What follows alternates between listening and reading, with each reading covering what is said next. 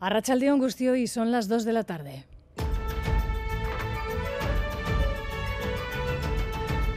Crónica de Euskadi con Aichiber Bilbao. 170.000 personas han salido a la calle en Madrid para protestar por la ley de amnistía y contra la autodeterminación, en la que puede ser la cita más multitudinaria desde que se celebró el debate en torno a la medida de gracia. Primera gran protesta para el presidente Sánchez. Fraude, amenaza a la convivencia han sido los calificativos una vez más utilizados por las derechas. El líder de Vox Abascal ha pedido al presidente de los populares un encuentro entre ambos para abordar una respuesta conjunta denunciar cualquier tipo de fraude, cualquier tipo de mentira, cualquier tipo de humillación en la que lamentablemente se está enfocando esta legislatura. Vos va a seguir apoyando todas las movilizaciones que convoquen los españoles, la sociedad civil, los partidos. Animamos a una respuesta coordinada para que sean las propias instituciones las que puedan convocar a la ciudadanía. La derecha que se conjura contra esta afrenta, dicen, cita también contra la amnistía en la capital navarra.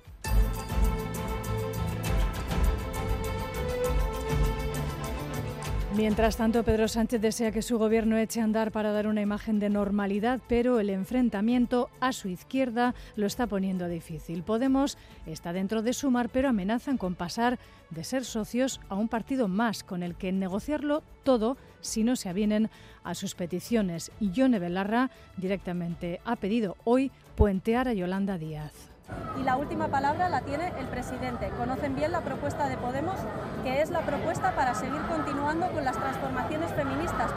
Y de vuelta a casa, Agustín Barrola es despedido hoy por allegados, ciudadanos anónimos y también las instituciones vascas. Artistas que han trabajado con él o quienes casi han convivido dicen hoy sentirse más solos.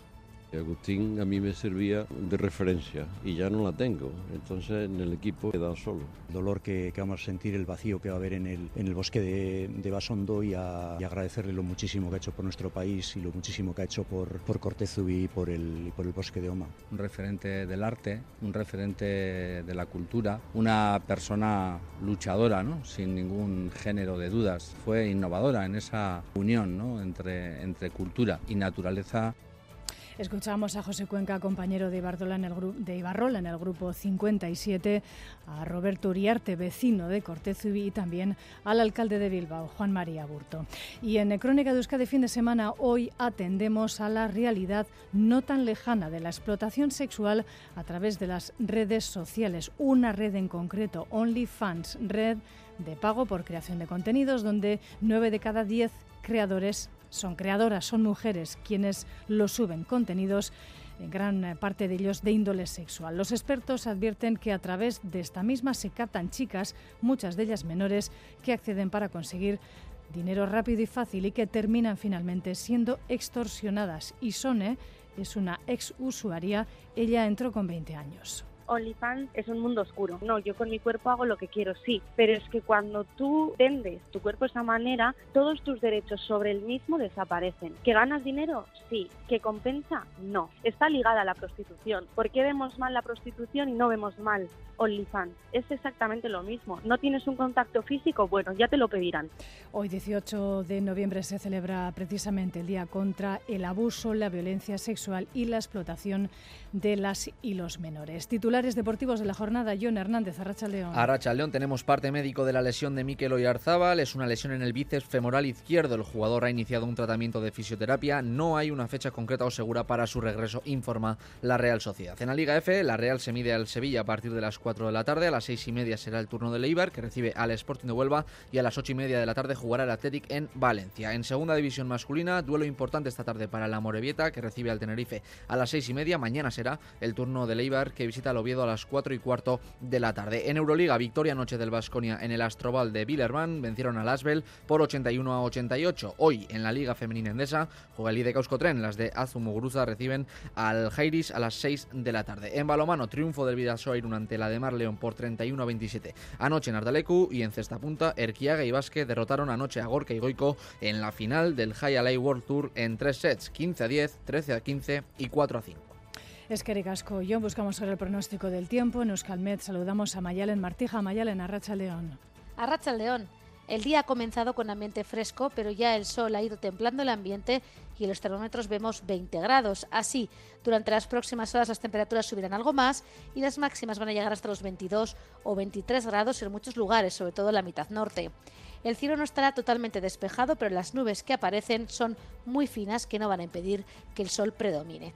Así que la tarde será soleada con temperaturas muy suaves. Y mañana todavía el tiempo aguantará. Por la mañana el sol predominará y las temperaturas, aunque no tanto como hoy, subirán hasta rondar los 20 grados.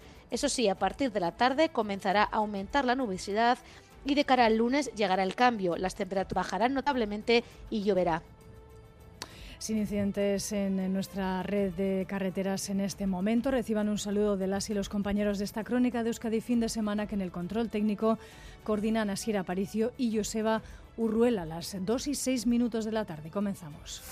Crónica de Euskadi con Aichiber Bilbao.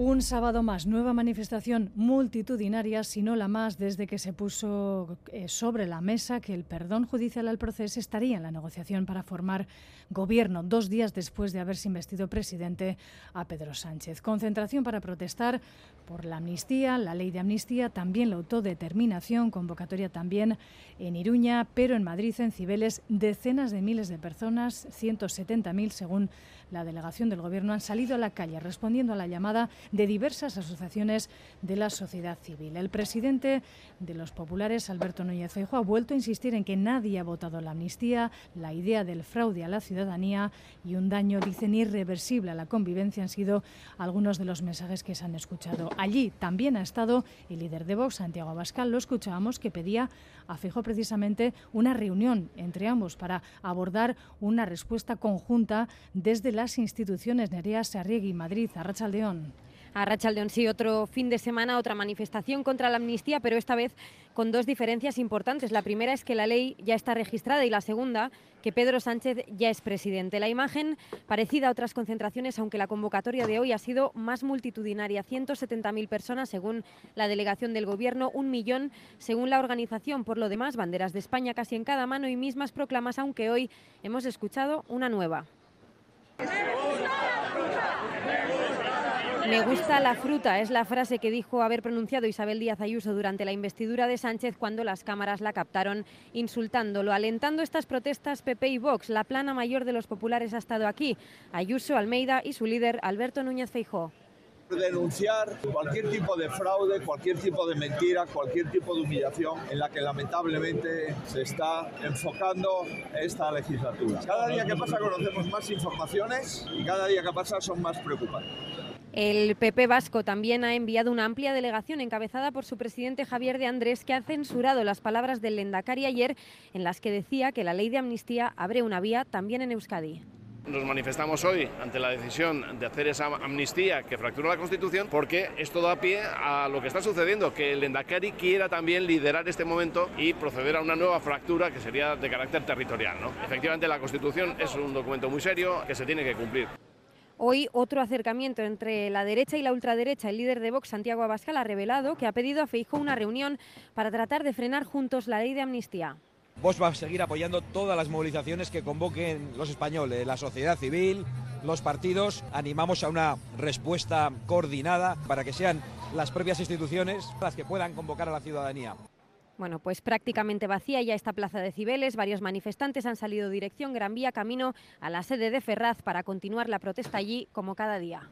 Gracias, Nerea. Escuchamos al líder de los populares eh, vascos, en este caso Javier de Andrés, eh, referirse a la defensa que hizo ayer el Endacari Urcullo en la Cámara Vasca en torno a la ley de la amnistía y la vía que puede abrir para negociar diferentes reivindicaciones nacionales en el caso de Euskadi, incluso una posible consulta a la ciudadanía. Desde la ejecutiva del Partido Socialista, el ex Lendakari Pachi López también respondía esta mañana a Urcullo. Los socialistas vascos apuestan por el diálogo. Lo mismo en Cataluña, también en Euskadi sí se abre el debate. En Euskadi hemos tenido ponencias de autogobierno, en Euskadi hemos tenido voluntades de, de encontrarnos. Todo lo que sea dialogar para buscar cómo seguir caminando juntos me parece bien. Y cada uno llevará su planteamiento, lo mismo que hemos eh, expresado en los acuerdos que hemos hecho tanto con el PNV como con Junts. Nosotros no pedimos a nadie que deje de ser independentista, nacionalista Pero nosotros tampoco vamos a dejar de ser socialistas y tener nuestros planteamientos. Y nosotros apostamos por un mejor autogobierno como la forma de gestionar la diversidad de nuestro país y como la fórmula de seguir siendo vascos en España. La ley de la amnistía y la defensa que decíamos hacía ayer el Endacariño Urcullo desde el estrado del Parlamento Vasco como una negociación que abre la llave para negociar reivindicaciones nacionales o una posible consulta sobre el futuro político en Euskadi ha estado en el debate también de nuestro Parlamento en las ondas. Ideas coincidentes entre quienes han apoyado a Sánchez desde Euskadi y quienes no. Agustín Sarona en día. El parlamentario Gelsala Aitor Urrutia respalda las afirmaciones del Lendakari. La ley de amnistía permite explorar nuevas salidas para el problema territorial. Y yo creo que eso abre mayores cauces todavía para eh, afrontar ese problema que no se ha querido eh, abordar a lo largo de estos 40 años. Desde H. Bildu, Miquel Otero subraya la necesidad de buscar un acuerdo previo sobre la cuestión territorial entre las fuerzas vascas. Lo que pedimos es hacer un debate aquí, como país, para poder llevar una voz consensuada y hasta donde se pueda coordinada con el resto de naciones del Estado. El parlamentario socialista Ekain Rico subraya cuál es el único referéndum que puede hacerse dentro del marco legal. Es posible un referéndum en el que se vote un nuevo estatuto. Y nosotros desde el año 2016 ya llevamos hablando de la necesidad de, reformar el estatuto para actualizar nuestro autogobierno. Por su parte, el representante del Carrequín Podemos Izquierda Unida, John Hernández, asegura que lo prioritario en el debate territorial es alcanzar acuerdos sobre propuestas políticas concretas. Luego hay que ver las propuestas políticas si tienen encaje en el marco jurídico actual, pero si no la tienen, cabe la modificación de las leyes, ¿no? PP y Ciudadanos coinciden al rechazar cualquier debate territorial. Carmelo Barrio, José Manuel Gil. Las prioridades de los vascos, desde luego que no son la autodeterminación, el referéndum, la territorialidad. Esas son las prioridades o las obsesiones de los nacionalistas. Si lo que no está prohibido es posible, es posible todo. Es posible el avance en una dirección y es posible el avance en la dirección contraria. Y aseguran que el verdadero problema de España es el pacto de Sánchez con los independentistas por puro interés personal precisamente al autogobierno, o más bien, más concretamente, a una nueva fase del mismo se ha referido esta mañana el presidente de los Yeltzales, Antonio Ortúzar, en la presentación del Euskadi Think Next, una iniciativa que tiene como objetivo reflexionar sobre los retos que tiene a futuro nuestra sociedad y buscar respuestas a través del diálogo, dicen, entre la academia, la política y la sociedad civil. En ese mismo acto, Antonio Ortúzar, lo decíamos, ha defendido que la búsqueda del bienestar social viene siempre unida a la profundización en el autogobierno. Ha subrayado que para hacer frente a los nuevos retos, el autogobierno debe entrar en una nueva fase que incluya el reconocimiento nacional de Euskadi. Euskal autogobernuak fase berri batean sartu behar du dagoeneko. Autogobernu berri bat, garai berri baterako. Gure naziotasuna aitortzea behar dugu. Datozen hogei, hogei tabost urteotan esandako erronka guzti, guztiei heltzeko. Y también en clave política, los presupuestos vascos. La negociación de los mismos ha enfrentado a los parlamentarios vascos de nuestra tertulia matinal. La no negociación, dice la oposición en bloque, no ha habido intención alguna para ello, para negociar en realidad las cuentas para el año que viene. Los partidos del Gobierno, sin embargo, argumentan que la propuesta, las propuestas puestas sobre la mesa han sido inasumibles y electoralistas. PNV y PSE acusan a los grupos de la oposición de haber presentado deliberadamente propuestas desorbitadas para forzar que no haya negociación presupuestaria. Aitor Urrutia y Caín Rico. Se realizan propuestas que sabes que el de enfrente no las puede tomar en consideración o no las puede aceptar, pues eh, se está haciendo un, ejercicio un tanto fraudulento de, lo que es eh, propiamente una voluntad de negociación. Esas propuestas pues, han sido más una excusa para una rueda de prensa preelectoral que un planteamiento serio de, negociación. Desde H. Bildu y el Carrequín Podemos IU, Miquel Otero y John Hernández recuerdan que en ejercicios anteriores el gobierno vasco sí se avino a negociar propuestas similares e incluso superiores a las presentadas este año. ¿Por qué lo que hace dos años era posible ahora no es posible? Cuando el esquema por nuestra parte es el mismo, la oferta económica es aproximada y sin embargo ahora no. Y luego acusan a los demás de estar en un contexto electoral. El gobierno no ha querido sentarse y venía diciendo, pues eso, que es año electoral y era para preparar el, el escenario de poder decir que no se podía negociar y echarnos la culpa a los demás. También Carmelo Barrio del PP y José Manuel Gil de Ciudadanos acusan a PNV y PSE de negarse a negociar por puro interés electoralista. Hay más que leer los presupuestos y algunas partidas para darnos cuenta de que Urcullo sabe que tiene elecciones dentro de poco. Que la ciudadanía sepa efectivamente lo que ha pasado y lo que ha pasado es que el gobierno no ha querido negociar los presupuestos con la oposición en absoluto, no ha escuchado nada por razones electoralistas. Todos los grupos de la oposición presentarán enmiendas a la totalidad.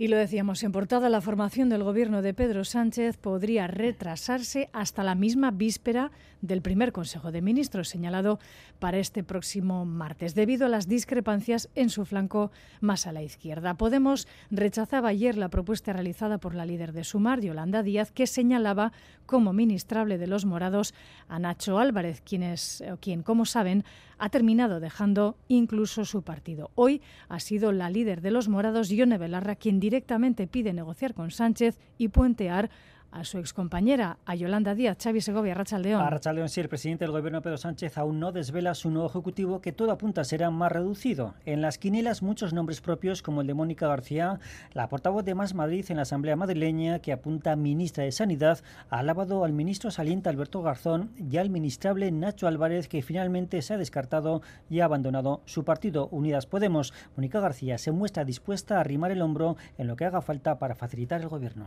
queremos ensanchar y, por supuesto, queremos arrimar el hombro allá donde tengamos que arrimarlo y estamos orgullosísimos de que haya salido un gobierno de coalición progresista que va a poner la agenda social en el centro.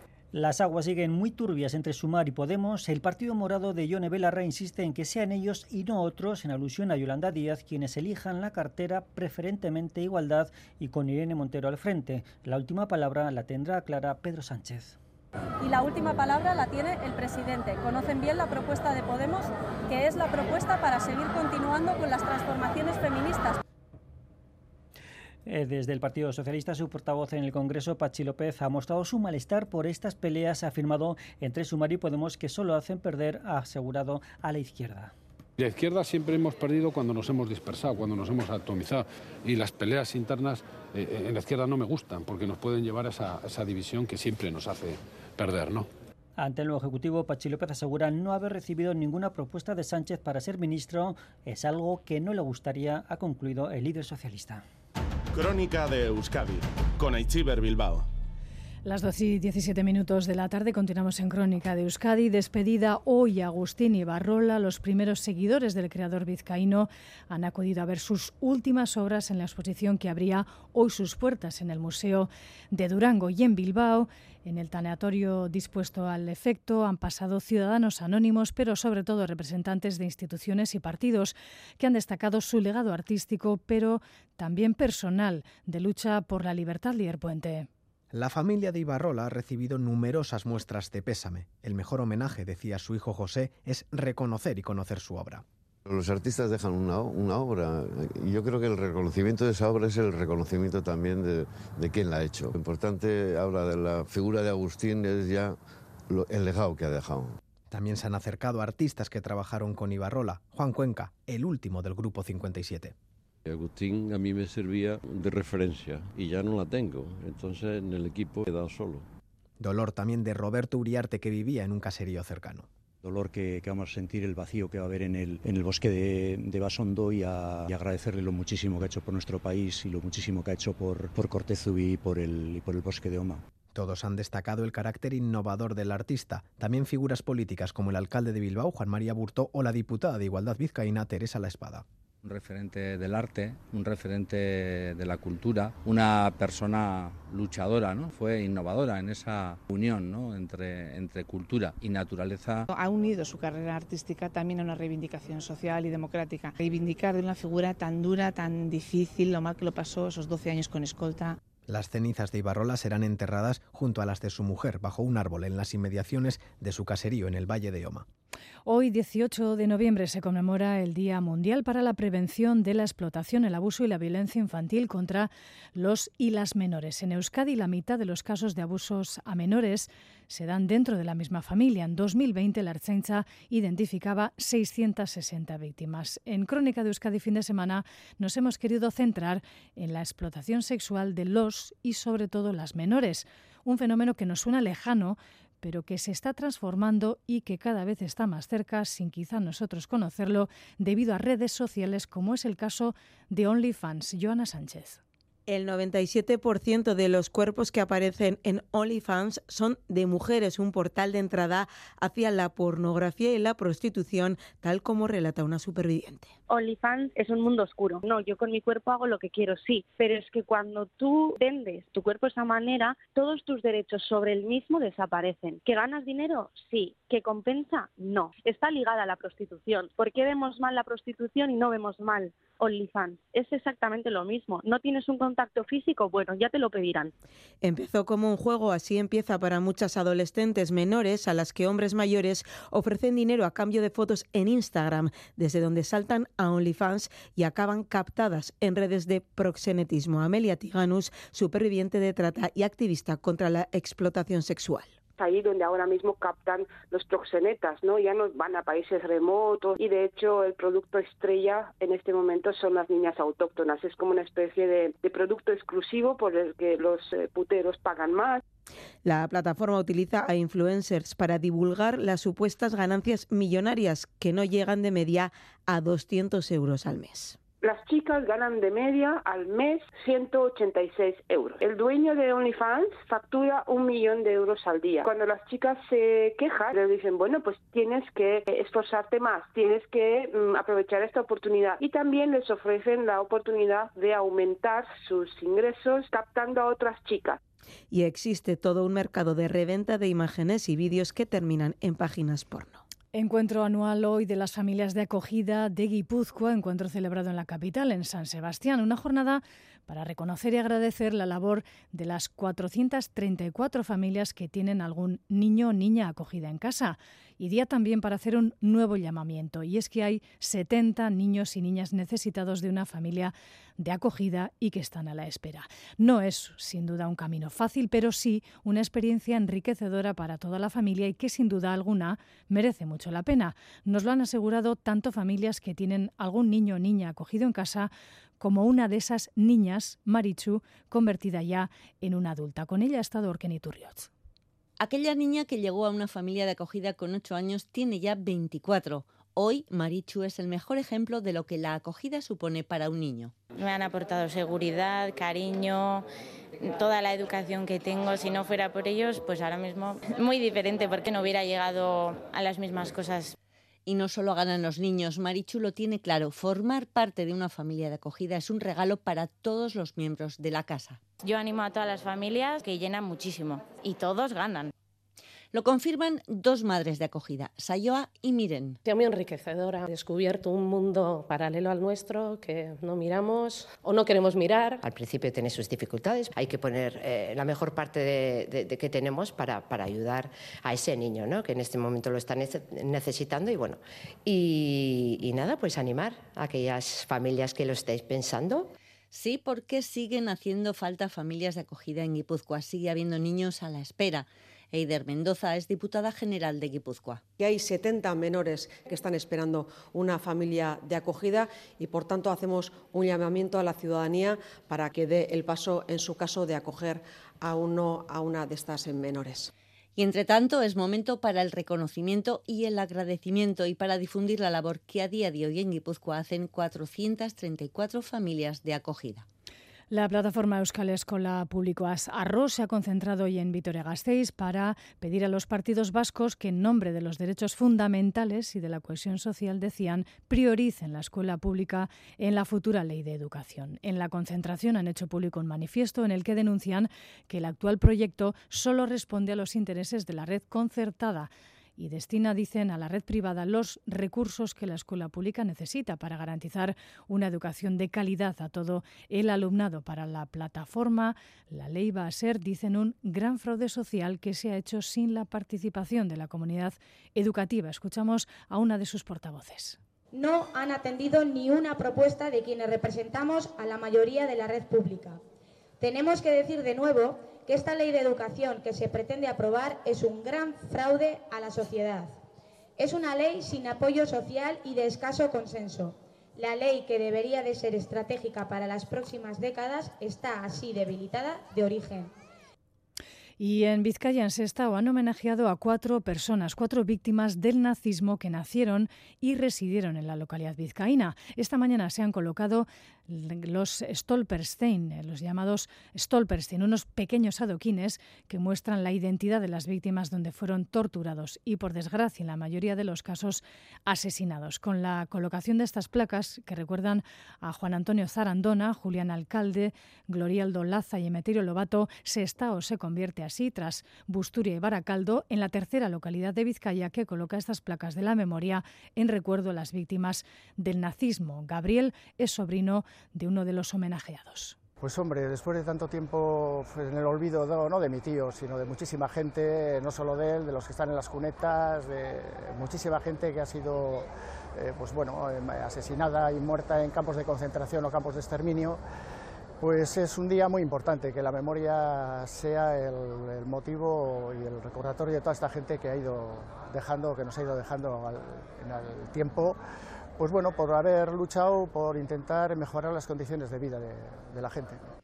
Y hoy, como cada tercer sábado de noviembre, se conmemora también el Día de las y los supervivientes en duelo del suicidio, es decir, familias familiares de personas que han acabado con su vida. El año pasado fueron 184 personas en Euskadi y 42 las que decidieron terminar con su vida en la comunidad foral de Navarra. Las tentativas de suicidio carecen de recuento, pero han aumentado según las instituciones. Las familias piden que no se oculte esta realidad porque así, dicen, se puede ayudar en la prevención del mismo y el apoyo a los supervivientes. Lier Puente.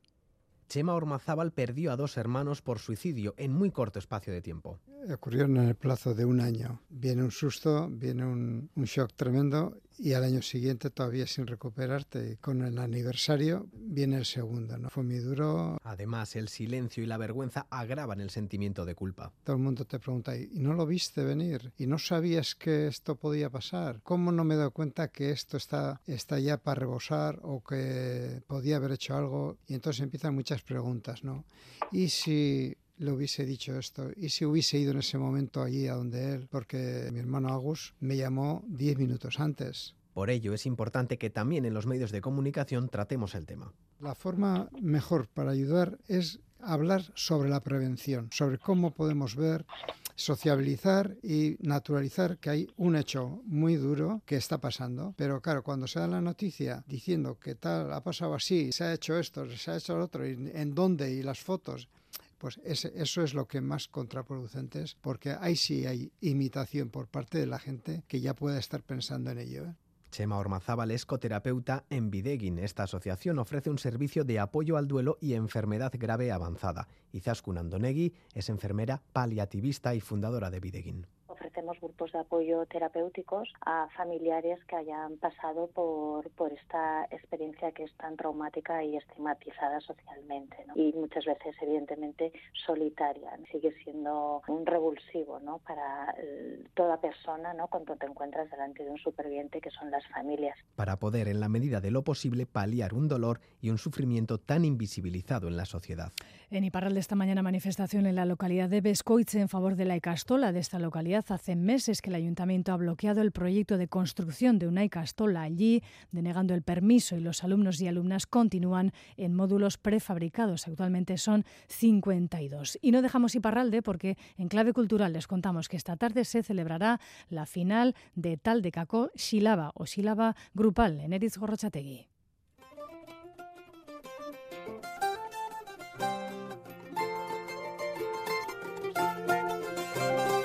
Taldecako Shilaba o el Shilaba Grupal de este año inició su andadura el pasado 22 de septiembre. Nueve grupos han disputado la fase de la liguilla, cuatro se clasificaron para las semifinales y este sábado disputarán la final los equipos Muchikuak y Azparque. Hay que recalcar que este formato grupal da pie al humor y a la informalidad. Los equipos han sido formados entre familiares o amigos y han tenido la posibilidad de pasárselo bien tanto los bercholaris como el público. Taloan, Taloan. Hay que recalcar que este formato abre la posibilidad de alejarse de la presión que supone la competición en solitario y atraer a más versolaris que tal vez sirva para el siguiente Shilaba individual. Habrá que ver antes lo que dé la final. Tendrán que hacer frente a diferentes ejercicios. El grupo Azparque está compuesto por Irantzu Idoate, Ortzi Idoate y Naya Sasco y Muchikoak lo componen Irati Alcantarilla, Izelekuona, Iba y Miren Arteche. Recuerden que la final se disputará en Ayerra a las 5 de la tarde.